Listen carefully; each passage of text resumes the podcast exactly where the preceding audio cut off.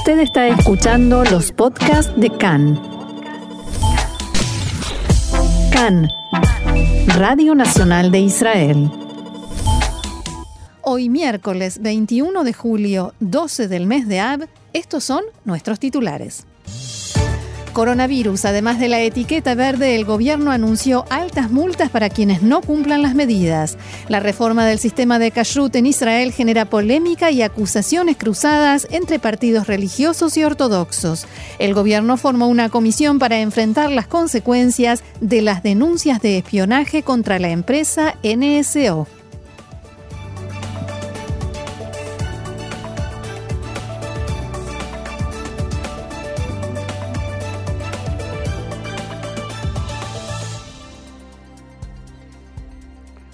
Vamos entonces al desarrollo de la información y comenzamos con coronavirus. Gracias, Roxana. La variante Delta continúa expandiéndose por muchos países y el Estado de Israel no es ajeno a lo que ocurre en todo el mundo.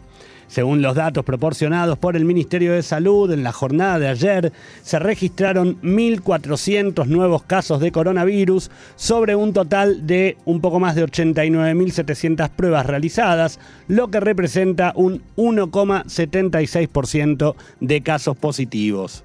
Por otra parte, la cifra de pacientes en estado grave se mantuvo en 63, uno más que el día anterior, y son 12 de estas personas las que requieren la asistencia de un respirador. Ahora, Gaby, en los diarios de hoy hay varios titulares, uno en especial que le reclama al gobierno que tome decisiones, que están por tomar, tomando. A ver si nos ayudas a entender un poquito o a tratar de entender cuál es la situación. Bueno, decisiones y medidas que tal vez vez muchos ya pensamos que deberían haberse tomado hace un poco más de tiempo. Eso es precisamente lo que dicen varias eh, columnas de opinión y titulares hoy en los diarios de Israel. Es que, como decimos eh, cada día en nuestro segmento de Corona, Roxana, el gobierno sigue insistiendo con esto de tomar como medida de referencia los casos graves y no tomar los, eh, mm. los nuevos registros. Aunque, evidentemente, ya es momento de empezar a tomar los nuevos registros como unidad de referencia. Porque definitivamente ya pasamos los mil estamos en 1400. Para entender un poco o tratar de entender un poco la situación, en las últimas horas el primer ministro Bennett recibió un informe del Servicio General de Seguridad indicando que las cifras que se están registrando en estos días son similares a las que teníamos en la época del segundo cierre, o sea, hace casi un año, en septiembre de 2020. ¿Te lo digo en inglés? Hoy vey. Hoy exactamente. Ahora, la explicación de por qué en ese momento ya teníamos restricciones de cierre y ahora no, sigue siendo la misma que viene manteniendo Bennett y se basa en que por entonces no existía la vacuna. Porque por otro lado, tampoco deja de ser cierto que Israel tiene a más de la mitad del país vacunado. Esa es directamente la explicación que da Bennett. Pero, pero siempre hay un pero. Exactamente, siempre tenemos un pero.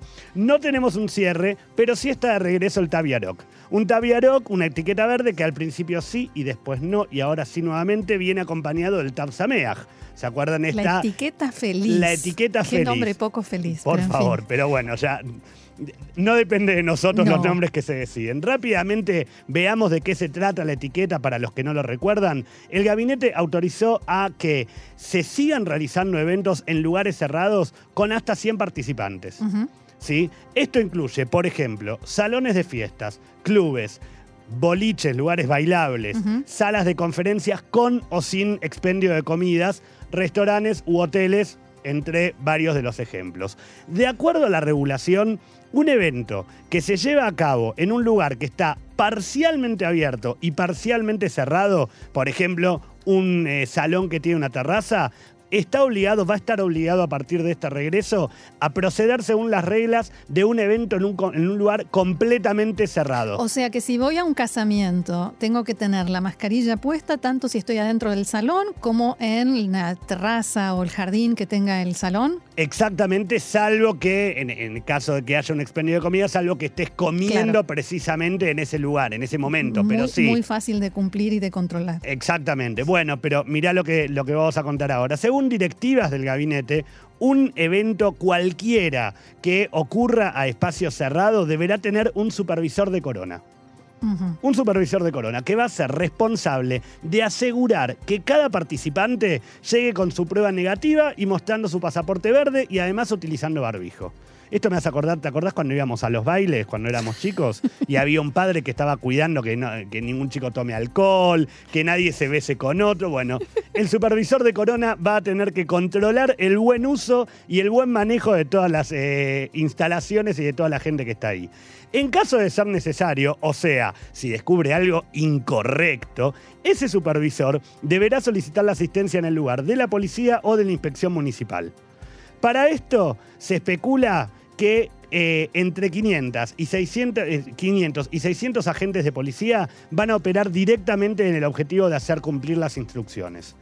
Y también va a haber controles policiales que serán aleatorios. Y esto es algo que regresa, ¿se acuerdan? En la época de los diferentes cierres, cuando uno iba con el auto de repente por la calle y en cualquier lugar te podía parar un retén policial que registraba sal. La diferencia es que ahora no tenés todavía que tener un permiso para circular por la calle porque al aire libre uno no está teniendo ningún tipo de restricción. Exacto. Ahora, volvemos a hablar de la etiqueta verde, de los espacios verdes. ¿Qué necesita uno para ser verde? Además de tomar mucho mate. Buena pregunta, buena pregunta. Para ingresar a un lugar que opera con, eh, según el carácter verde, necesitamos, primero, una prueba de PCR negativa realizada máximo, como se dice siempre, con 72 horas antes del evento al que uno desea concurrir o la confirmación de negatividad según prueba rápida realizada por un organismo de muestras que tiene que estar registrado ante el Ministerio de Salud. Esto quiere decir, no, no por ahora, no puede ser con una de las autopruebas que van a empezar a poder comprarse en la farmacia. Y la validez de esta prueba, de este test rápido, será solamente de 24 horas antes del evento. O también tener el certificado de vacunado recuperado.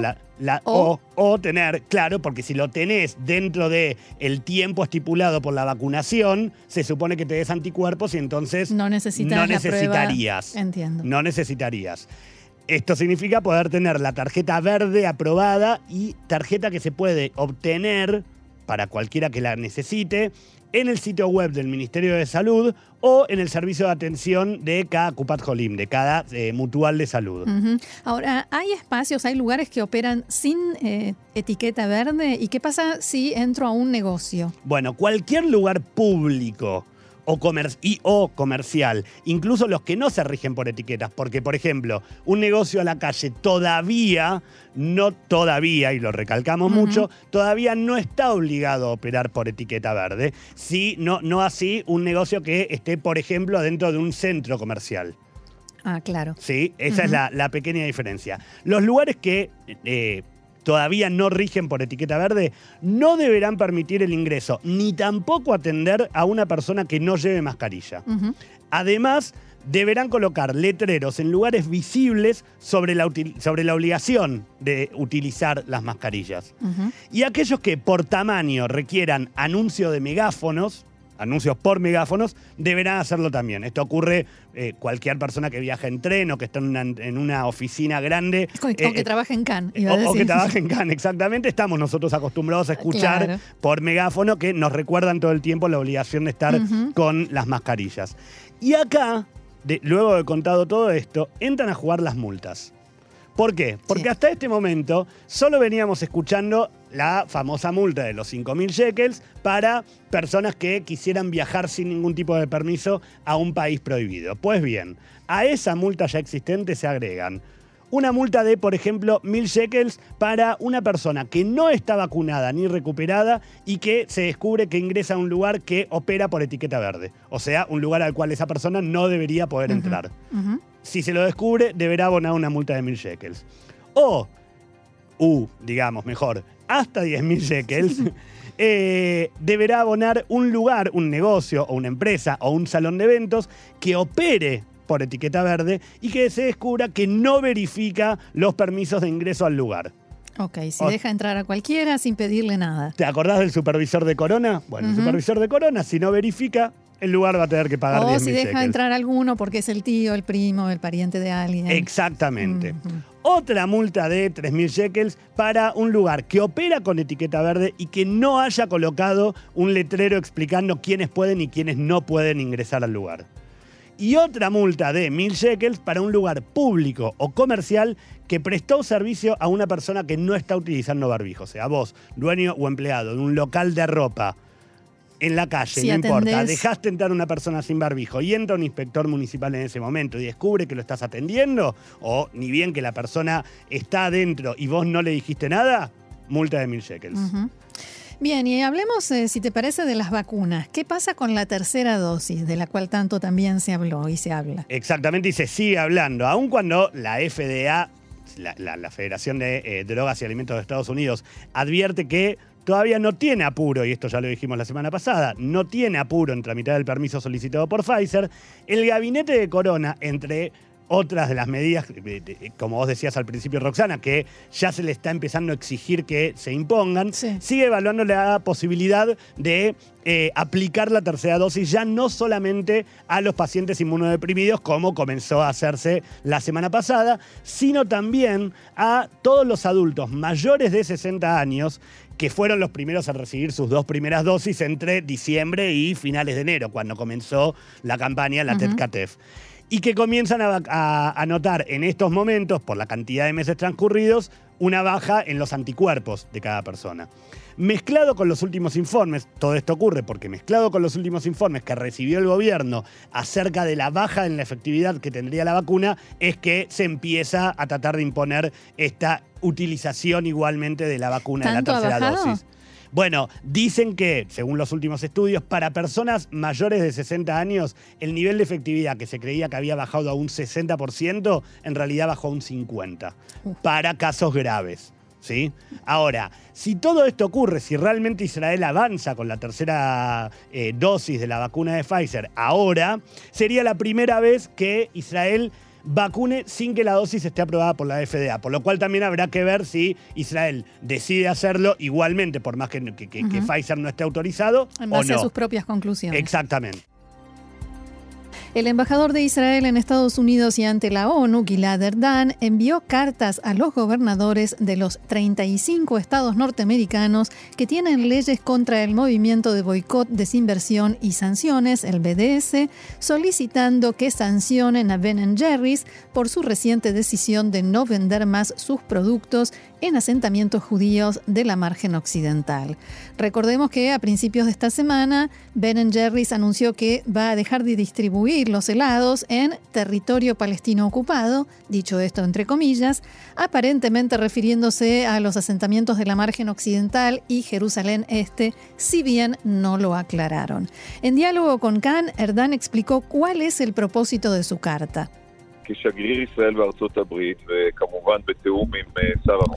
Como embajador de Israel en Estados Unidos y por supuesto en coordinación con el ministro de Relaciones Exteriores, Yair Lapid, me dirigí a esos gobernadores en cuyos estados fueron aprobadas en los últimos años leyes que nosotros por supuesto impulsamos, pero que son estados independientes son leyes que en la práctica imponen sanciones económicas contra empresas que boicotean a aliados de Estados Unidos.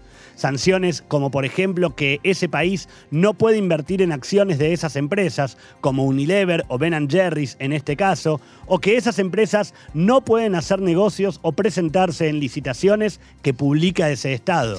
Hay diferencias entre las leyes de los diferentes estados, por eso el embajador Erdán decía o esto o lo otro, ¿sí? Y eh, en la carta, Erdán escribió que Israel considera que la decisión de Ben Jerry's es muy grave, ya que es la adopción de facto prácticas antisemitas y el avance de la deslegitimación del Estado judío y la deshumanización del pueblo judío. También el diplomático israelí afirma en su carta que esos boicots dañan significativamente a los palestinos, muchos de los cuales compran en tiendas de propiedad israelí y trabajan en lugares de propiedad israelí en la margen occidental. En la entrevista con Khan, Erdan explicó que se espera que organizaciones judías norteamericanas también tomen cartas en el asunto y presenten recursos ante la justicia. Unilever y por supuesto Ben Jerry's deberán ocuparse mucho en la defensa de su buen nombre debido a esta actividad antisemita. Porque en definitiva, de acuerdo con la definición internacional de, antisemitismo, si actúas contra los ciudadanos de un solo país en zona de conflicto, en este caso los ciudadanos israelíes, pero no lo haces contra ningún otro país en otras zonas de conflicto, entonces es evidente que tienes motivaciones antisemitas y anti-israelíes. También en Estados Unidos hubo reacciones a este tema en las últimas horas. En una rueda de prensa, el portavoz del Departamento de Estado, Ned Price, si bien dijo que no reaccionaría ni haría comentarios sobre lo que calificó de acciones de una empresa privada, al mismo tiempo aseguró que la Casa Blanca rechaza firmemente el movimiento BDS que apunta en forma exclusiva e injusta en sus palabras contra Israel. Price agregó que Estados Unidos será un fuerte aliado en la lucha contra los esfuerzos que potencialmente buscan deslegitimar a Israel en todo el mundo. Mientras tanto, en Israel, el director ejecutivo de Ben Jerry's local, Avi Singer, difundió un video en el que agradeció a quienes hicieron la distinción entre la sede de Israel y la fabricación de helados en el país y la compañía en Estados Unidos que tomó la decisión. Decía Singer, solo quiero agradecer a los cientos de miles de personas que se pusieron en contacto con nosotros para ofrecer su apoyo y su ayuda.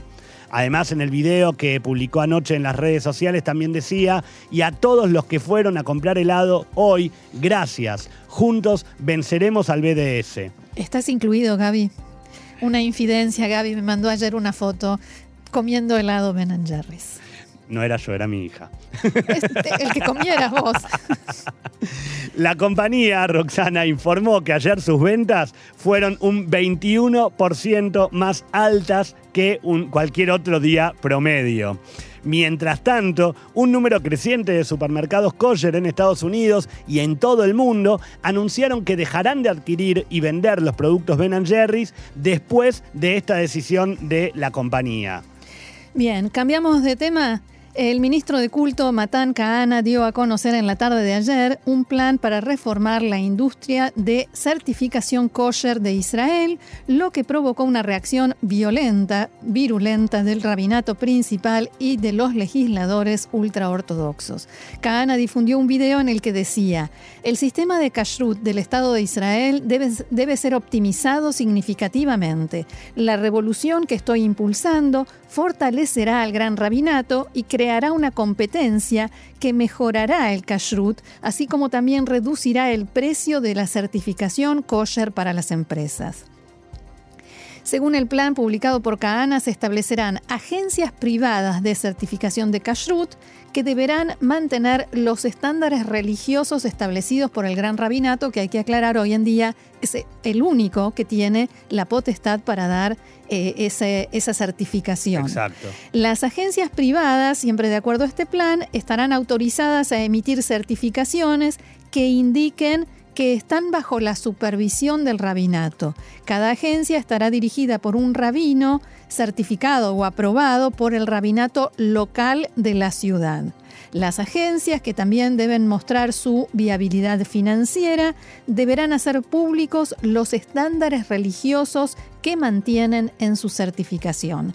Y el plan propuesto también incluye la creación de un cuerpo supervisor general del Gran Rabinato para monitorear a las agencias privadas y asegurar que mantengan los estándares que prometieron cumplir. Sin embargo, Roxana, de acuerdo con el plan, si una agencia desea emitir un certificado con un nivel de kashrut más bajo que el del gran rabinato, puede hacerlo con la aprobación de tres rabinos reconocidos por el rabinato de la ciudad y emitir una certificación diferente, incluida una que se puede dar a los restaurantes abiertos en Shabbat. Esta es una, una gran diferencia, Gaby, perdón, porque hay mucha gente que come kasher, pero si vas a un restaurante que está abierto en Shabbat, por más que la comida que se cocina ahí sea kasher y la cocina sea kasher, si está abierto en Shabbat no recibe la, certificación. Justamente por, por abrir en Shabbat. Exacto. Según el ministro Kahana, y abro comillas, eh, el sistema actual de Kashrut está plagado de problemas de calidad, malas condiciones de empleo para los supervisores y un control deficiente. El ministro hizo referencia a una tragedia ocurrida hace unos meses durante la cual un joven, una joven, perdón, de 23 años con severas alergias a los lácteos murió luego de pedir un postre en un restaurante de carne kosher donde supuestamente compraron crema láctea por error. Vuelvo a citar textuales palabras de Kahana, los ciudadanos de Israel merecen un mejor sistema de kashrut. Y también dijo que su plan permitirá a las empresas elegir entre agencias de certificación kosher competidoras, lo cual hará que los precios sean más bajos y será una gran noticia para la comunidad que respeta y mantiene el kashrut.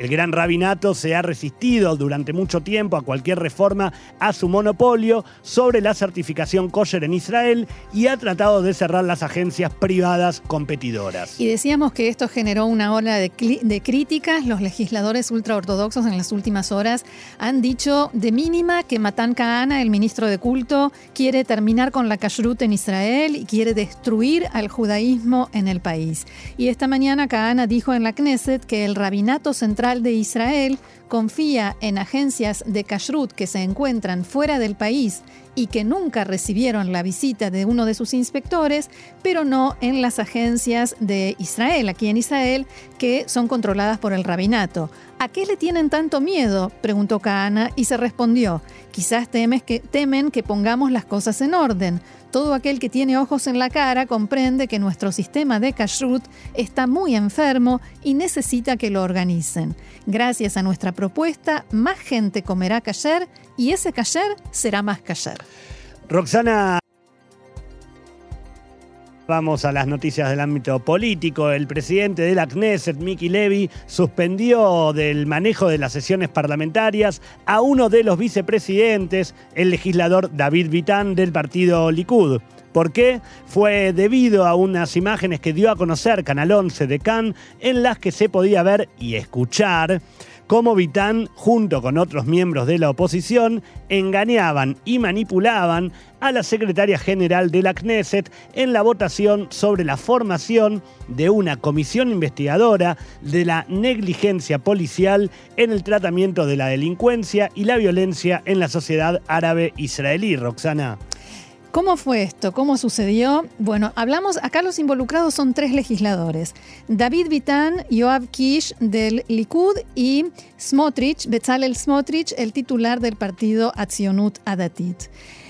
Los tres juntos lograron impedir que la secretaria de la Knesset registrara en los protocolos de la, votación que dejaba a Itamar Ben-Gvir, de también a Itzionut Adatit, en una situación para él mm, complicada, casi vergonzosa. Porque la lista árabe unificada trajo a votación esta propuesta de crear esta comisión y todos los legisladores de la oposición, incluido el ex primer ministro Netanyahu, votaron a favor. Esto era parte de un acuerdo que habían hecho en la oposición, o sea, te doy mayoría para aprobar esta ley a cambio de que me ayudes a que se aprueben otras dos o tres, ¿sí? Y por eso era tan importante que todos los legisladores de la oposición estuvieran presentes en la votación. Pero un Haber Knesset, un legislador, Itamar Ben-Gvir, se sentía muy incómodo con la situación y no quería votar a favor de la propuesta. ¿Por qué? Porque la había presentado el Partido Árabe.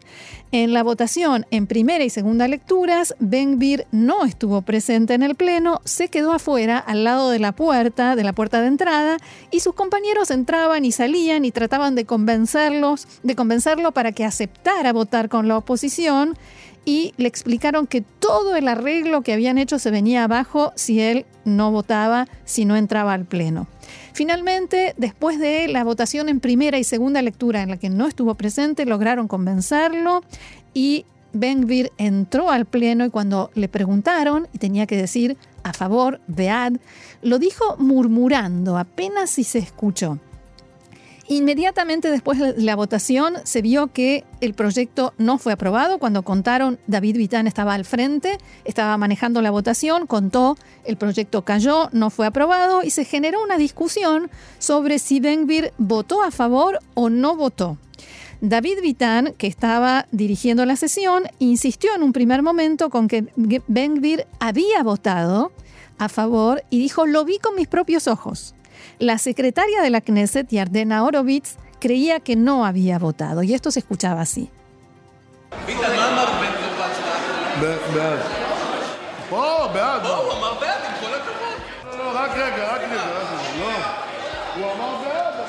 No, no, dice, votó, votó a favor y lo sostiene. Pero en ese momento Smotrich se acerca a Vitan y le dice, me conviene más, me viene mejor que digas que Ben no votó. Y de inmediato David Vitan cambia su discurso y eso se vio y se escuchó en las imágenes que filmó. ¿Vos me estás hablando en serio? Se estoy hablando en serio, te juro que no es un invento ni una telenovela. Vitan cambia su discurso y dice, Ben Gvir no votó. Y esto se escuchaba así.